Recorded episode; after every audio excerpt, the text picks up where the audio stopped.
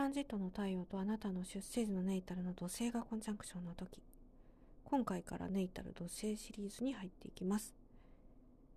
さあ今回のトランジットは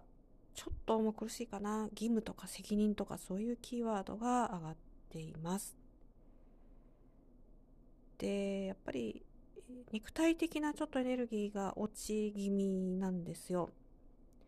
ですからまあこう孤独感をね感じたりまあ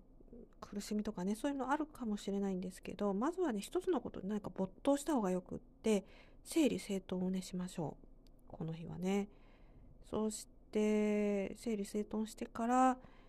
まあ、義務とか責任をあんまり追い込まないでもいいんですけれどやっぱり果たすっていうね、えー、ことが求められますしこの日にいろいろやったことは、えー、他のね、えー、トランジットよりも意外とね重要かもしれないんですよね。何が重要かっていうと後々に効いてくるパンチのように効いてくるまあ例えばその整理整頓って